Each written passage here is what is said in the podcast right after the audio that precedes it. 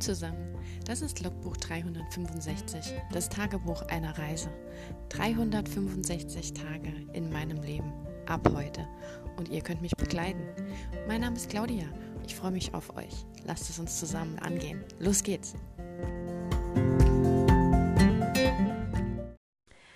Hallo und willkommen zu Tag 194 von 365. Wir haben Viertel vor acht, Samstagabend Dezember der vierte, das heißt viertes Adventskalendertürchen. Heute war in meinem Teekalender ein Orange-Zitrone-Tee. Der war sehr lecker, also sehr frisch und fruchtig. Ich glaube, der ging auch als Eistee ganz geil. So mit ein bisschen äh, Traubensaft oder so. Oder mit, mit Hugo-Sirup, also so Holunderblüten-Sirup-Gedöns. Ich glaube, das wäre auch ziemlich geil. Ja. Ansonsten ähm, hatte ich heute so einen Halb- und Halbtag. Ich habe heute Vormittag, ähm, ich will mal sagen, wie nennt man das denn? Die, die Vorarbeit von einer neuen Idee. Ich weiß nicht, gibt es dafür auch einen Begriff? Also das ist ja kein Plotten in dem Sinn, weil ich habe ja noch keine Handlung. Ich bin eigentlich in der Phase, bevor man als Plotter mit dem Plotten anfangen würde. So. Also ich habe mir Gedanken gemacht zum, zum Weihnachtsgeschichte-Wettbewerb von Pieper, vom Verlag Pieper, die ja dazu aufgerufen haben, findet man auf Instagram, auf Facebook, keine Ahnung, ob man auch auf seiner, auf ihrer Webseite findet, weil ich bin ja nur auf den Medien unterwegs und ähm, ja, bis zum 6. Januar hat man Zeit. Es soll eine Weihnachtsgeschichte sein oder zumindest Weihnachten mit drin haben. Ich weiß nicht inwiefern. Ich wollte was mit Urban Fantasy machen. Ich hätte gerne irgendwas Lustiges gemacht, hatte ich ja gesagt. Vampire unterm Weihnachtsbaum. Äh, das ist jetzt nicht geworden, das war nur so ein Platzhalter.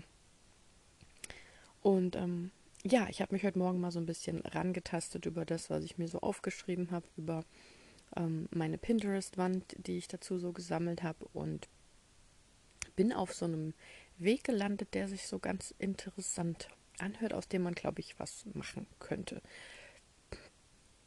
Ich bin noch nicht so ganz sicher, in welche Richtung meine Protagonistin geht. Ähm, so, ich weiß gar nicht, ob vorhergesagt wurde, dass es eine Love Story sein soll. Es soll, glaube ich, nur eine Weihnachtsgeschichte sein.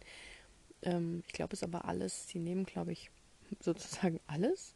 Und irgendwie hatte ich so in meinem Kopf eine ähm, Love Story geplant.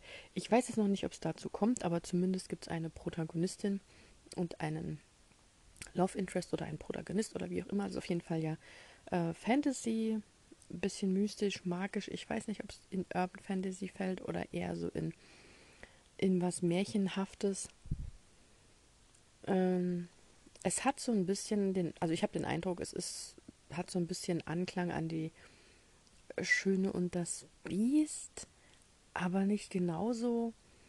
Auch vielleicht so ein bisschen Grabbert von Ottfried Preußler oder auch, ähm, was hatte ich noch? Ähm, ähm, Schneeweißchen und Rosenrot, so die Sachen. Also es ist so eine Mischung aus vielen Dingen, die ja durchaus in einer ähnlichen Jahreszeit spielen.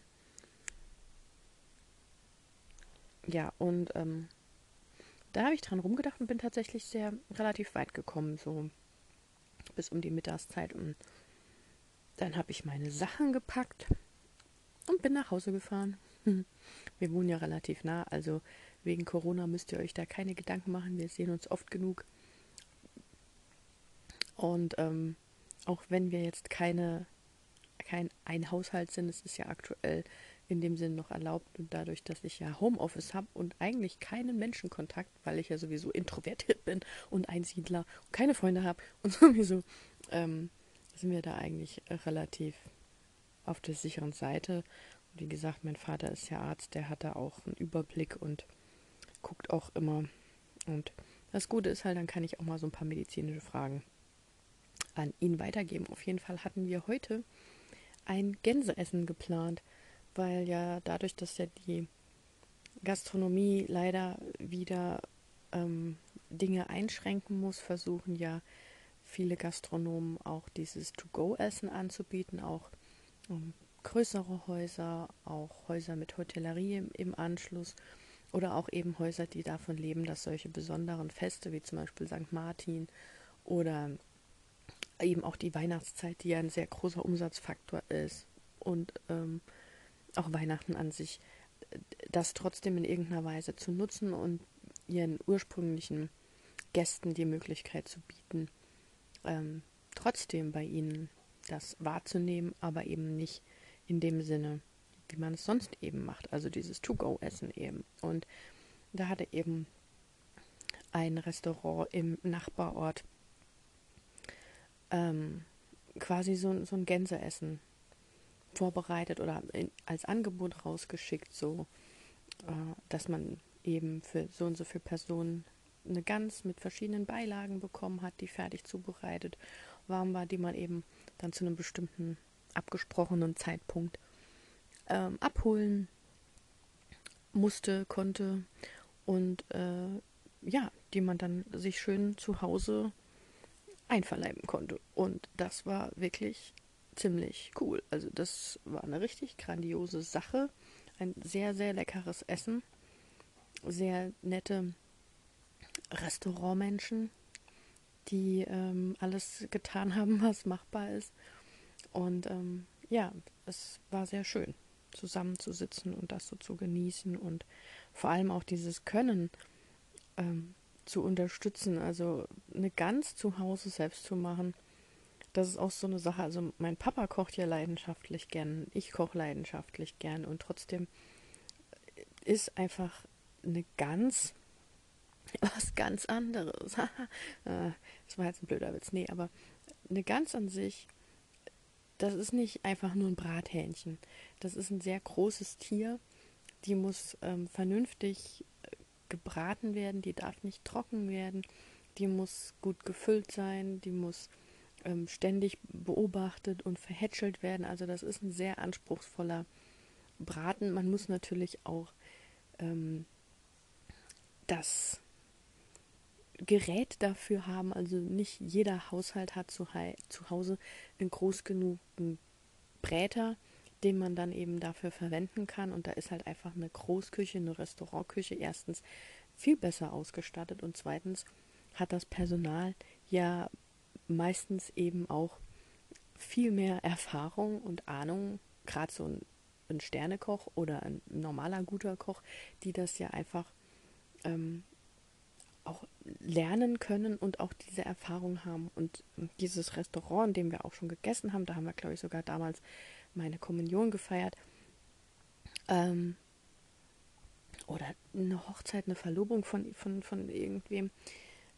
Die, die sind halt einfach in einem anderen Segment am Kochen, haben halt auch andere Ansprüche an sich und verwenden dann eben auch gute und meistens auch regionale Zutaten und ähm, da kann man sich dann halt auch einfach darauf verlassen, dass man was Gutes bekommt, was man zu Hause äh, in dem Sinne so vielleicht gar nicht hinbekommen hätte. Und wenn man sich ja auch eine vernünftige Gans kaufen möchte und man darauf achten will, dass es dem Tier auch gut ging und eben nicht irgendeine 0815 Importware tiefgefroren kauft, dann ist so eine Gans in Rohform ungebraten ja auch nicht unbedingt günstig.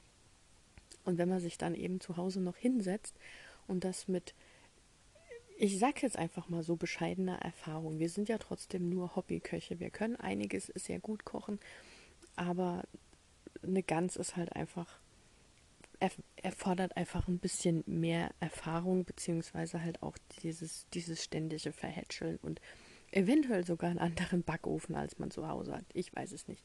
Vielleicht gibt es da, da draußen unter euch auch voll die Gänse-Bros, die mit so einer ganz einfach, ja, die machen wir jedes Jahr, kein Thema, die schmeckt immer gut. Aber ähm, ja, wir haben uns sehr über das Angebot gefreut und haben auch sehr gerne jetzt eben die regionalen ähm, Gastronomie unterstützt und es war wunderbar. Die Gans war ein Traum, die hatte eine Haut. Ich sag's euch, man konnte wirklich rundherum, die Gans war wirklich von oben bis unten wunderschön braun. Man konnte die ganze Haut essen, die war wunderbar klassiert. mit Honig, die war knusprig, die war süßlich, das war mega. Das Fleisch war saftig und zart, überhaupt nicht trocken. Dazu gab es kleine Knödel und Rotkraut und die Knödel, die hatten so eine ganz tolle Muskatnote und ich stehe ja total auf Muskat. Das Rotkraut war toll, also es war ein rundum perfektes Essen. Wenn ich das jetzt bewerten müsste, wären es 5 von 5 Sternen. Und ja, es war ein sehr, sehr schöner ähm, Nachmittag, Abend und ähm, ja, so habe ich quasi meinen Samstag verbracht. Ich war nicht einkaufen, denn ich habe nicht so wirklich momentan Lust auf andere Menschen und brauche auch nichts.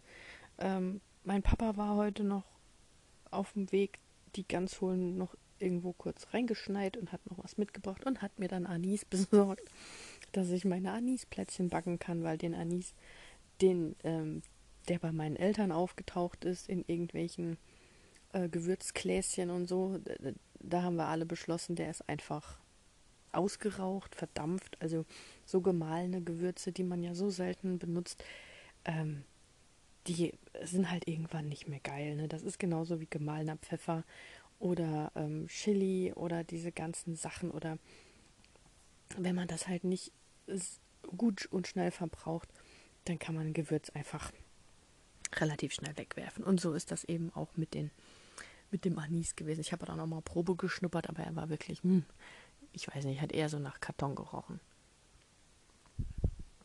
Jetzt haben wir uns für ganze Samen entschieden, die ich dann im Mörser und vielleicht in der Kaffeemühle mal gucken, äh, klein mache und hoffentlich die hoffentlich genug Geschmack an die Anisplätzchen abgeben. Und ähm, ja, da werde werd ich mal schauen. Ja, das war so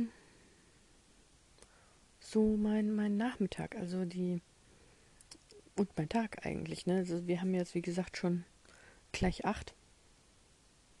Und so richtig viel weiß ich jetzt auch noch gar nicht, was ich noch sagen soll.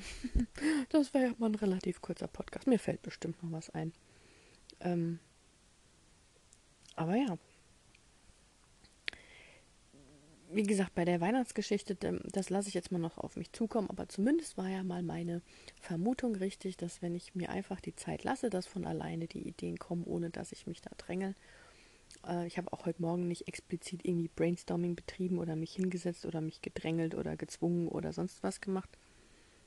Und ähm, ja, das kam eigentlich so relativ gut von alleine. Und ich schaue jetzt einfach mal noch mir das an, wie sich das so entwickelt, ob das Potenzial hat, ob mir, also was ihn betrifft, den Protagonisten, um den es dann ja geht, also da es ja Fantasy ist, auf ihm liegt quasi so ein Zauber. Ähm, da habe ich jetzt schon so Background und das Ding so angerissen und ich glaube, da kommt man auch gut mit hin.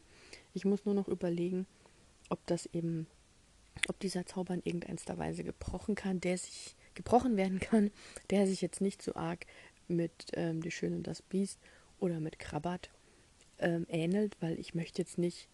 Also ich meine, es hat ja immer irgendwas mit wahrer Liebe zu tun, sowohl bei Krabat als auch bei Der Schöne und das Biest. Ähm, aber äh, ich möchte jetzt nicht so eine so eine ähm, Rosennummer haben und ähm, sie, sie muss dann ihm seine Liebe, ihr, ihre Liebe gestehen, sowas halt. Und bei Krabbert war es ja so, ähm, Spoiler, wer das nicht gelesen hat, ist eine sehr interessante, sehr coole Geschichte. Ich weiß nicht, ich habe das als nicht Kind, aber als Jugendliche gelesen, fand es da so ein bisschen gruselig. Also es ist schon nicht. Ich muss, glaube ich, nochmal lesen. Ich habe mir das Buch ja mit hergenommen. Es ist da, steht in meinem Regal. Ich kann es von hier aus sehen. Hallo. Ähm, ich fand es schon ein bisschen gruselig. Der Film war auch nicht ohne. Also es gibt auch einen Film für die Leute unter euch, die nicht lesen möchten, vielleicht faul sind oder so und sich einfach gemütlich hinsetzen wollen. Gibt es auch einen Film. Deutsche ähm, Verfilmung, deutsche Schauspieler. Und ähm, da geht es ja am Schluss drum, also wie gesagt, Spoiler, wer jetzt die, sich das noch in Ruhe lesen möchte und den Twist und wie auch immer nicht mitbekommen möchte, der sollte vielleicht jetzt ausschalten und morgen wieder einschalten. Also bei Krabbert geht es ja am Schluss darum, dass äh, ein Mädchen, das in ihn verliebt ist oder in, der, in den er auch, in den, in die er auch verliebt ist, so rum, so. Ähm, das muss am Schluss die Aufgabe bestehen, ihn aus der ganzen Masse heraus zu erkennen. Also bei Krabbat geht es ja darum, dass äh, Jungen in Raben oder Krähen, ich weiß gar nicht mehr genau die Vögel, ich meine, es wären Raben, verwandelt werden. Das ist so ein, ein Zauber. Und die arbeiten aber in einer Mühle. Und jedes Jahr zum Jahreswechsel verschwindet einer der älteren Jungen und im darauffolgenden Jahr kommt dann ein neuer hinzu. Und als eben Krabbat ähm, dazukommt, äh, das ist am Anfang so ein bisschen wie das Lied bei Hotel California. Man kommt ganz einfach rein, aber man kann das ganze System nie wieder verlassen. Also er fängt dann an, dort an zu arbeiten und dann liegt eben so eine Art Zauber auf ihm, dass er diese Mühle und die Arbeit nicht mehr verlassen kann. Und ähm, dann den, den Jungs, den ganzen Müller-Söhnen oder den Müllern, die dort arbeiten, den Jungs, das ist auch so abgelegen vom Dorf, denen ist eben nicht erlaubt, ähm, irgendwie Kontakt zu den Menschen aufzunehmen oder da irgendwelche Bande zu knüpfen und Krabbert verliebt sich aber trotzdem in ein Mädchen, das bei so einem Sommerfest oder so, ich weiß es nicht mehr ganz genau, sorry, es ist schon sehr lang her, dass ich das gelesen oder geschaut habe. Und ähm, ja, er verliebt sich da auf jeden Fall und die Aufgabe ist eben, dass das, dass das Mädchen an die Mühle kommen muss und den Müllermeister, der ja wohl der Hexer irgendwie so ist, ähm, bitten muss, ihr, ihren Jüngling freizugeben. So funktioniert das irgendwie. Dann, wenn sie den herausfindet aus, dem, aus der Gruppe der, der Jungs, dann darf sie ihn mitnehmen. Und wenn nicht, muss sie sterben oder so. Ich weiß nicht, also es ist auch nicht ganz ohne Gefahr für sie, die ganze Nummer. Ähm, und Krabbert nimmt sich halt ein Herz und auch andere Jungs, die davon mitbekommen und ihm das halt wünschen und gönnen, ähm, helfen ihm dann dabei auch, die ähm, Nachricht an das Mädchen weiterzugeben, weil er irgendwie nicht mehr hin darf oder so.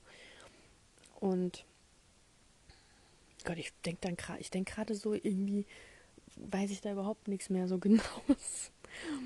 äh, auf jeden Fall kommt das Mädchen, das auch einen Namen hat, den ich jetzt auch gerade nicht weiß, ähm, eben dahin und ähm, dann stellt sich halt heraus, dass diese Prüfung für das Mädchen eben nur darin statt äh, damit zu tun hat, dass sie nur den Vögeln vorgestellt wird. Also sie sieht weder die Jungs, also sie dachten irgendwie erst, sie wird kriegt die Augen verbunden oder irgendwas sonst was aber ähm, sie müssen als Vögel da sitzen und sie hat, glaube ich, sogar trotzdem die Augen verbunden. Und sie findet eben trotzdem heraus, dass ähm, welcher Krabbert ist, weil sie, ich glaube, die Auflösung ist, dass sie seinen Herzschlag hört, also dass sie bemerkt, dass sein, dass ähm, als sie an ihm vorbeiläuft oder an ihm stehen bleibt, sein Herz schneller zu schlagen beginnt als die anderen und sie das wahrnimmt und deswegen ist sie sich sicher, dass sie den richtigen wählt, als sie sagt, der da oder so. Und ähm, ja, dann gewinnen sie natürlich gegen den Hexer und er darf gehen.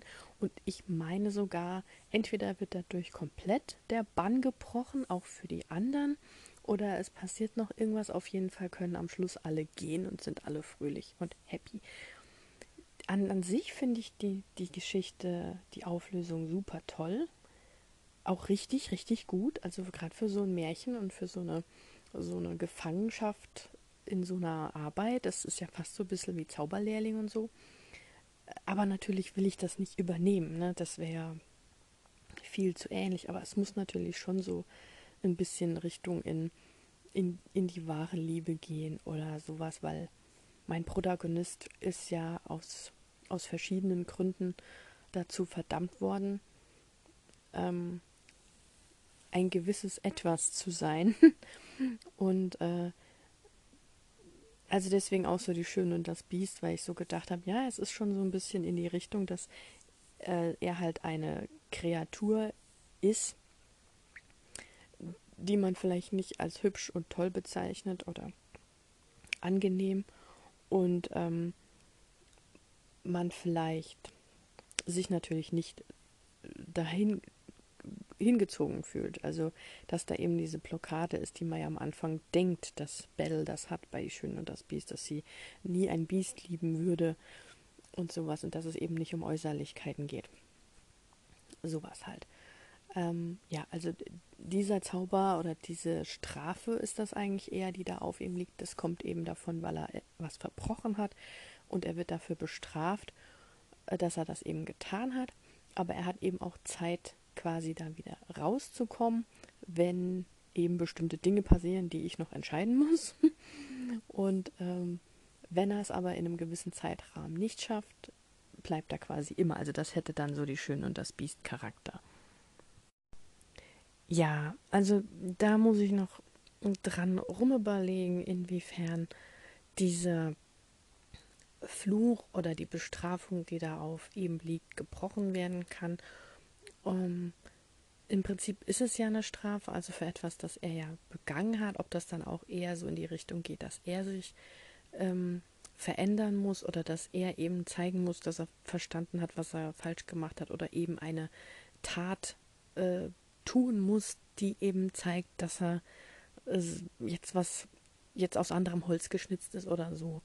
Und ähm, das ist ja dann so eine Redemption Arc, so eine Charakterveränderung und ähm, da ist halt die Frage, ob das eben reicht oder ob er halt auch, ähm, ob sein Charakter quasi, der ja schwarz, grau, dunkel ist, ähm, eben sich soweit jemand anderem, der gut ist, ähm, öffnen kann und von jemand gemocht werden kann, der eben reinen Herzen ist oder irgendwie sowas. Also so in diese Richtung geht es. Also es hat so eine Mischung zwischen Fantasy, Märchen und es geht halt auch um Weihnachten. Also es hat auch so ein bisschen was mit diesem, mit dieser typischen Weihnachtsgeschichte zu tun. Ähm, Ebenezer, Ebenezer Scrooge, der ja ähm, am Anfang der Geschichte so eitel und ähm, gierig ist und äh, reich ist und ähm, das halt alles, alles gar nicht teilen will und sowas und dann über die Zeit, in der er eben von den Weihnachtsgeistern diese Sachen gezeigt wird, merkt, okay, es zählen halt andere Dinge. Also sowas in der Richtung. Es ist so, es vermischt so einiges in sich und da muss ich halt noch gucken, inwiefern das zusammenarbeitet, inwiefern das überhaupt passt, wie sie da quasi mit reinspielt. Also hat die meine Protagonistin oder die, wo ich jetzt als Gegenspielerin für ihn ausgewählt hat, hat die irgendwie Möglichkeiten, ihm zu helfen oder ist sie quasi ein Schlüssel dazu? Ähm, kann sie ihn da vielleicht auf eine andere Bahn bringen, weil sie plötzlich an ihn glaubt, was er jetzt vielleicht schon nicht mehr tut? Weil ich will natürlich auch so einen Zeitfaktor reinbringen, hatte ich ja gesagt, dass er zwar Zeit hat, ähm, sich zu ändern und zu zeigen, dass er sich geändert hat, aber eben nicht unbegrenzt, ähm, sondern ich habe mich jetzt mal so an der Zahl 7 festgehalten, weil das ist ja so eine eine Hexenzahl quasi, Zauberzahl. Und dass er quasi, wenn die sieben Jahre rum sind, eben komplett ähm, so verwandelt bleibt und dann eben in den Dienst des Zauberers, der Hexe, der bösen, guten Fee oder wie auch immer, wer das dann tut, das weiß ich auch noch nicht, ähm, eintreten muss und dann eben gar nicht mehr in, in die menschliche Gestalt oder in sein menschliches Leben, dass er frei bestimmen kann zurück kann. ja, soweit bin ich jetzt mal. Und wie gesagt, äh, bei ihr muss ich jetzt noch gucken, ähm, wie ich das machen möchte, was, was sie so als Hintergrund hat, ob sie einen Hintergrund braucht. Weil das Schöne oder das Gute ist ja immer, wenn das, was der jeweils andere möchte oder nicht möchte, dass das irgendwie mit dem zusammenpasst oder ähm, korreliert, was der andere, wie gesagt, will. Und ähm, oder ob das eben nicht so sein muss und sie einfach nur die gute, nette, freundliche Seele von nebenan ist. Aber das wäre ja zu einfach. Ich habe gestern zum Beispiel ähm, das Grimmsche Märchen, glaube ich, ist von Grimm, ne, von Brüder Grimm, allerlei Rau, äh, gelesen und das hat auf meinem Tablet gerade mal zwei Seiten nur in Anspruch genommen. Und da sind dann so Sachen wie, ähm, am Anfang sagt sie ja, ja, und sie bat ihren Mann, niemand zu heiraten, der nicht genauso hübsch ist wie sie. Und als er ihr das Versprechen gegeben hat, starb sie. Punkt. Das ist dann so, hm, okay. Ähm, danach suchte der König ähm, landaufwärts, landabwärts und fand nie einen, bis er seine Tochter ansah, die mittlerweile so genauso hübsch war wie ihren. Das ist so. Also die Märchen sind im Vergleich zu einem normalen Roman, das man heute so kennt, so sehr kurz und knapp und abgehakt geschrieben. Und ähm, das ist man so gar nicht gewohnt irgendwie. Und auch so die Auflösung ist so schnell. Und ja, er liebte sie und dann heiratet sie und war glücklich bis an ihr Lebensende. Ich meine, den Schluss kennt man ja, ne? Also diesen Spruch am Schluss. Aber äh, ja, ich glaube, in der damaligen Zeit hat man die vielleicht auch ähm, mündlich weitergegeben und dann war der Text schon sehr lang, um auswendig gekannt zu sein. Aber ich glaube, wenn man sowas heute also ich meine, ich kann auch jede meiner Geschichten wahrscheinlich so kurz erzählen, aber das war noch meine, selbst meine, mein Exposé vorgestern, die Inhaltszusammenfassung war länger als das Grimmsche Märchen. Das muss man sich erstmal überlegen. Naja. Ja. Ich würde sagen, ähm, ich habe jetzt gar nicht mehr so viel äh, zu erzählen. Ich werde jetzt noch ein bisschen mein Pinterest-Board unsicher machen und vielleicht noch ein bisschen was überlegen und äh, ich nenne es jetzt mal plotten, aber ist ja nicht so. Und dann wünsche ich euch auf jeden Fall einen schönen Samstagabend und morgen einen tollen zweiten Advent. Genießt die Zeit, kocht euch einen schönen Tee, einen Glühwein, einen Glühgin, einen Punsch, einen Kaffee, einen Cappuccino, whatever. Lasst euch gut gehen, passt auf euch auf und wenn ihr mögt, hören wir uns morgen wieder. Macht's gut. Ciao.